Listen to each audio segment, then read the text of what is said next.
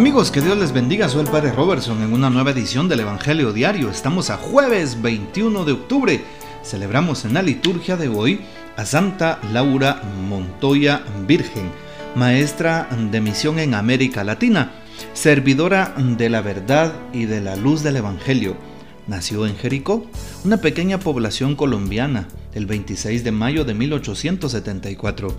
Recibió las aguas del bautismo cuatro horas después de su nacimiento fue fundadora de la Congregación de las Misioneras de María Inmaculada y de Santa Catalina de Siena. Falleció en Medellín el 21 de octubre de 1949. Fue canonizada el 12 de mayo del 2013 por el Papa Francisco. Pidamos pues su poderosa intercesión. El texto que vamos a tener para hoy está tomado de San Lucas capítulo 12 versículos del 49 al 53. En aquel tiempo Jesús dijo a sus discípulos, He venido a traer fuego a la tierra, y cuánto desearía que ya estuviera ardiendo. Tengo que recibir un bautismo, y cómo me angustio mientras llega. ¿Piensan acaso que he venido a traer la paz a la tierra? De ningún modo. No he venido a traer la paz, sino la división. De aquí en adelante de cinco que haya en una familia, estarán divididos tres contra dos y dos contra tres estará dividido el padre contra el hijo y el hijo contra el padre, la madre contra la hija y la hija contra la madre, la suegra contra la nuera y la nuera contra la suegra. Esto es palabra del Señor, gloria a ti, Señor Jesús. Bueno, tenemos la oportunidad de escuchar estas afirmaciones que hace Jesús, parecieran un tanto incómodas o paradójicas para nosotros, pues dice Jesús, al inicio he venido a prender fuego a la tierra, a traer fuego, una afirmación muy fuerte, ¿sí? Y también más adelante pues nos manifiesta también lo siguiente, no he venido a traer paz sino división. Y entonces uno se pregunta, Dios mío, ¿y si Jesús dice eso, entonces qué nos espera? Claro, si tomamos la palabra de Dios de hoy de manera literal, no la vamos a entender.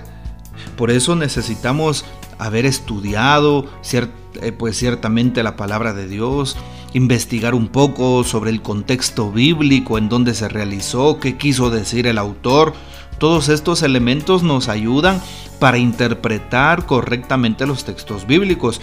He ahí la importancia de los sacerdotes en la iglesia, de los pastores, de los obispos, que pues han recibido esta formación o que hemos recibido esta formación y que podemos explicar muy bien estos textos. ¿Qué significa esto que dijo Jesús? Si lo tomamos de manera literal, pues sería bien difícil, de una forma que lo entenderíamos mal o de manera errónea. Pues Jesús no se está refiriendo acá al atraer fuego como ese fuego que destruye casas, fuego con un incendio o un bosque que se enciende.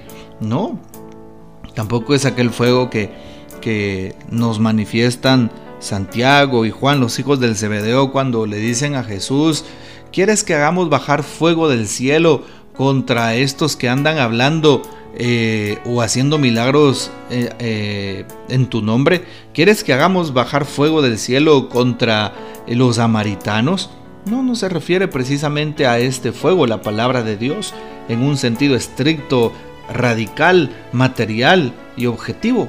No, más bien se, es una imagen que se nos está manifestando, es un signo que se nos está dando a través del Evangelio, ¿sí? Para decirnos que Jesús tiene un deseo ardiente de llevar a cabo su misión, de comunicar a todo el mundo, a toda la humanidad, a toda la iglesia, a, todas las personas su amor, su alegría y su Espíritu Santo. El Espíritu pues enciende el fuego en los corazones. Recordemos en Pentecostés, el Espíritu Santo vino como lenguas de fuego. De ese fuego está hablando Jesús, el fuego del Espíritu Santo. He venido a traer fuego a la tierra y cuánto quisiera que estuviera ardiendo.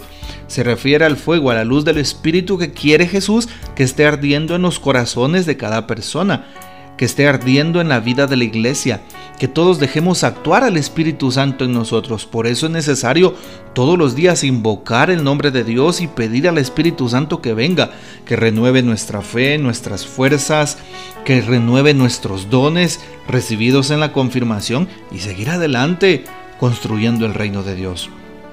Por eso es el Espíritu Santo el que está con nosotros. La paz, la división.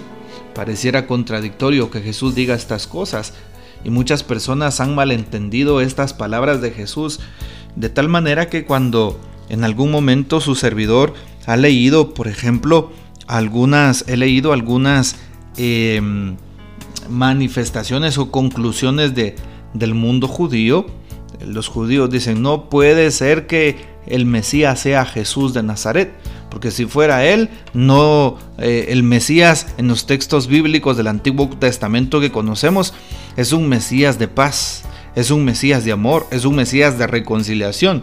Pero en cambio el Mesías del cristianismo, dicen ellos, es un Mesías que dice, he venido a traer pues la división y no la paz, como lo dice el texto de hoy, refiriéndose al texto de hoy. En realidad no es así. Ellos lo están interpretando de manera literal, lo están tomando literalmente y no es así. Aquí nos damos cuenta cómo muchas veces hay personas de otra fe, no católica, que malinterpretan los textos de forma literalista, los toman al pie de la letra. No podemos hacer eso. ¿Qué dice Jesús? ¿O qué quiso decir cuando habla de pues traer en lugar de la paz la división? La paz es un gran bien, es un fruto del Espíritu Santo no puede identificarse con una tranquilidad a cualquier precio. Cristo, como lo sabemos, sí, es un signo de contradicción. Optar por él puede traer división en una familia, en un grupo humano. A eso se refiere Jesús, ¿verdad? Así es. Por eso llama la atención porque nosotros los cristianos, cuando optamos por Cristo, optamos por el Evangelio, optamos por la paz auténtica, por la verdad auténtica, por la solidaridad auténtica, por la justicia auténtica. Eso significa que nos va a acarrear en nuestra vida, nos va a acarrear enemigos, nos va a acarrear incomodidades. Vamos a estar en, en contra, vamos a andar contracorriente muchas veces. En una sociedad en donde todo es permisivo y la actitud de un cristiano tiene que ser auténtica, vamos a ser incómodos, vamos a nadar contracorriente, vamos a ser signo de contradicción, signo de división. Eso es lo que significa.